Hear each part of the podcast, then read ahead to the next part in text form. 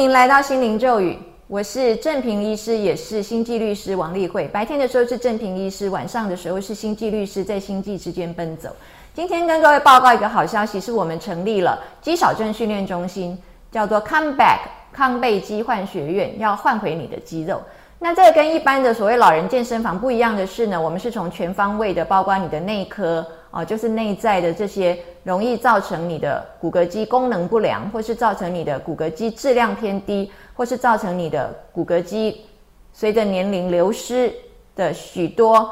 相关的方面呢，一起来协助。所以呢，它不是单纯的就是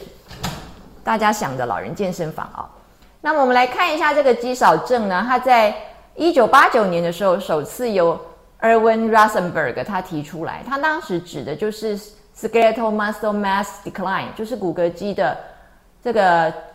量啊渐渐的减少。那当然，这个就是有可能是因为重病卧床，或者是跟年龄相关，就是年纪越大，它的骨骼肌的这个量就逐渐的流失嘛。我们现在说呢，大概四十岁之后呢，每十年你就流失十帕，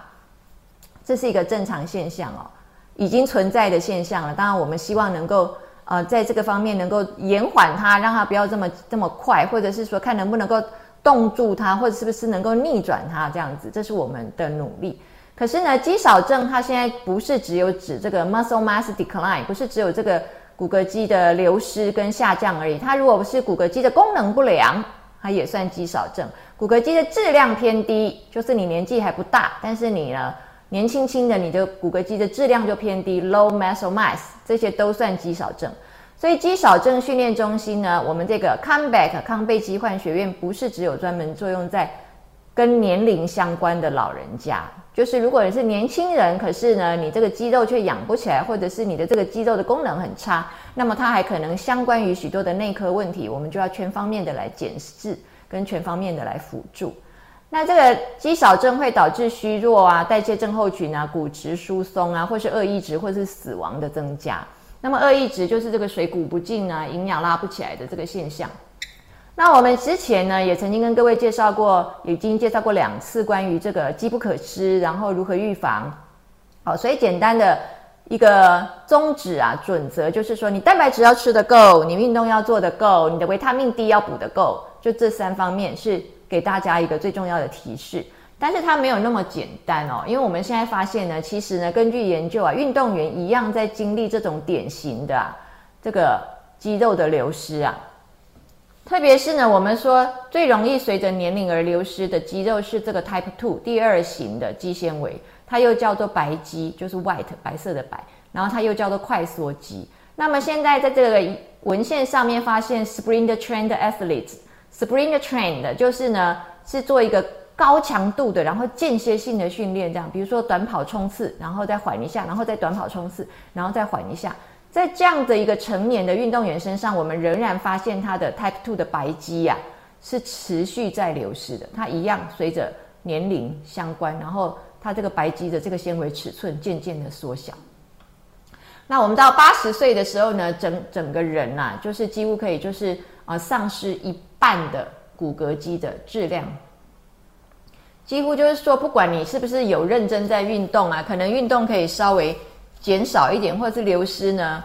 少一点，可是流失其实就是已经是存在的，这个是不可能没有哦。所以八十岁的人呢，他就会有一半的骨骼肌都损失掉，这个是平均值哦。那现在我们就去看说呢。除了你蛋白质吃的不够啊，除了你运动做的不够，除了你维他命 D 补的不够之外，其实还有很多的内科方面的致病因子。第一个就是呢，因为我们身体里面有一种叫做肌肉生长抑制素，这个我们发现呢，在这个年龄很大的女性，然后很衰弱的这种人身上呢，莫名其妙的这个肌肉生长抑制素会升高很多。也就是说呢，肌肉生长抑制素本来是来调控我们整个人的发育生长的过程当中，不要变成一只大只佬，不要像绿巨人浩克这么奇怪长成这样啊。浩克可能就是肌肉生长抑制素缺乏，所以他没有一个上限，他的肌肉无限量生长。那本来呢，这个是正常存在的，可是呢，在年老的这个女性衰弱的人身上，我们发现这个肌肉生长抑制素过度的升高，那这当然就不是一个正常的状态了嘛，哦。那这个肌肉生长抑制素，它就是会去抑制掉你的这个胰岛素样生长因子，我们叫做 IGF one。然后它又会去抑制掉一个叫做卵泡抑制素，哦，这些呢全部都会呢降低你的骨骼肌的质量，跟降低你的骨骼肌的生长，然后减少你的肌肉细胞的生长跟分化跟繁殖啊，跟复制哦。第二个呢，除了这个肌肉生长抑制素莫名其妙的升高，造成过度的抑制之外呢，还要考量的一个点是发炎。我们现在经常的讲发炎是万病之母啊，那这个发炎也造成你这个骨骼肌的流失，就是你蛋白质吃的够，你运动做的够，然后你维他命 D 也补得够，可是你身体一直在发炎，它仍然会加速你的肌肉细胞的分解，然后抑制你的肌肉细胞的合成，这就造成你肌肉的萎缩，然后造成你肌肉的质量不够。所以这个发炎也是一个很大的问题，特别我们现在有研究出来，这个肿瘤坏死因子啊，我们叫做 tumor necrosis factor alpha，它呢特别就会促进你肌肉的分解，然后呢，这个发炎又会造成你的这个胰岛素样生长因子的抑制。那胰岛素样生长因子 IGF one 本来是帮助你的肌肉合成，那现在又受到抑制，所以你的肌肉合成变慢了，你的肌肉分解又增加了。所以你就造成肌肉萎缩。那接下来呢？除了这个呃，你的肌肉生长抑制素过度升高，除了除了你体内发炎之外，还有一个最重要的因子，就是你的立腺体的问题。这个呢，现在也被认为是跟肌少症啊，大概是最大最大的一个问题。因为你的立腺体啊，就是你每一个细胞里面的那个小马达，专门给你发电用的。它随着你的年龄的这个老化，它会渐渐的功能有一点异常。然后呢，会造成你这个立腺体呢，在这个发电啊，就是呃产生能量的这个过程当中，产生过多的自由基，我们叫 ROS，就是 reactive oxygen species。这个 ROS 过多，自由基过多，自由基过多之后，会阻碍你的立腺体的功能。然后呢，立腺体呢，它如果老到一定程度的时候，它应该有进行一个自我吞噬的作用，就是自己把自己消灭掉。结果呢，他就忘记要自己消灭掉，所以这些功能异常啊、老化不正常、怪怪怪的这些立腺体呢，不知道要死亡啊。不正确的立腺体如果持续活着的话，就会持续的产生各种问题。你也可以把它想成是一个小小的立腺体的癌化那个样子，但这是个小小的癌化的立腺体，不知道要死掉，然后一直存在在那里。那这个也呢？又影响到立腺体呢，去攻击到别的细胞的凋亡哦，就是该该死掉的这个怪怪的立腺体不死，结果别的不该死的那个细胞却被这个立腺体搞到凋亡了哦，就是别的细胞死掉了这样。那么我们知道这个立腺体，因为它做工很多，它不是一个小马达，是一个小发电厂，一直在帮助你产电发电哦，产能量给你用嘛。那它的氧化压力很大。那这个氧化压力呢，也会促成这个我们的这个 DNA 啊，立腺体本身的这个遗传物质啊，会衰老突变，然后造成这个电子传递链呢的这个单位啊，就 subunit 啊，我们叫亚基哦，这个小单位呢就产生了一些缺陷，然后这些缺陷呢，参与了你的这个电子传递链的时候，会造成你的氧化磷酸化的破坏。所以呢，你的能量产生的就变少了。不但呢，这个小马达发电的功能变差，而且呢，它一边发电一边又产生更多的自由基，更多的自由基又造成你这个整个电子传递链呢更加的呃工作功能不良，然后又造成你这个立腺体的这个 DNA 啊突变。那这些呢，自由基的累积呢，就导致你。组织退化，然后骨骼肌萎缩，肌肉功能障碍，导致你的这个啊纤维组织增加，就是肌肉变少，但是呢开始硬化，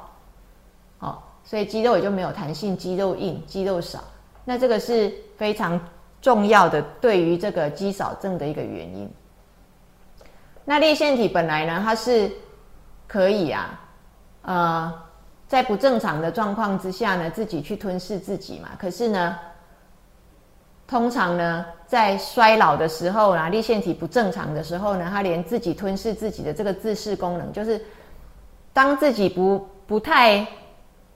功能不良，然后自己已经有点突变，然后我们刚刚说，你可以想象是立腺体本身癌化，它应该会有自噬功能，就是会自杀这样。但是现在呢，因为这个立腺体不正常了，它连自杀都没有办法自杀，然后它就留下了很多不正常的这个立腺体活在那里，搞得功能更差这样。那本来呢，这个立腺体本身呢，它有一个呃融合跟裂解的一个动态的一个叫做。动态功能啊，这个骨骼肌里面的这个立腺体的动态功能呢，可以帮助它去维持你这个骨骼肌的形状跟骨骼肌的大小。那现在呢，这个融合的话呢，可以去修复立腺体，然后呢，立腺体的裂解裂变可以去将健康的立腺体跟有病的立腺体把它分开来。所以呢，立腺体动力学啊，它对于立腺体本身的。调节跟本身的功能很重要，也对于呢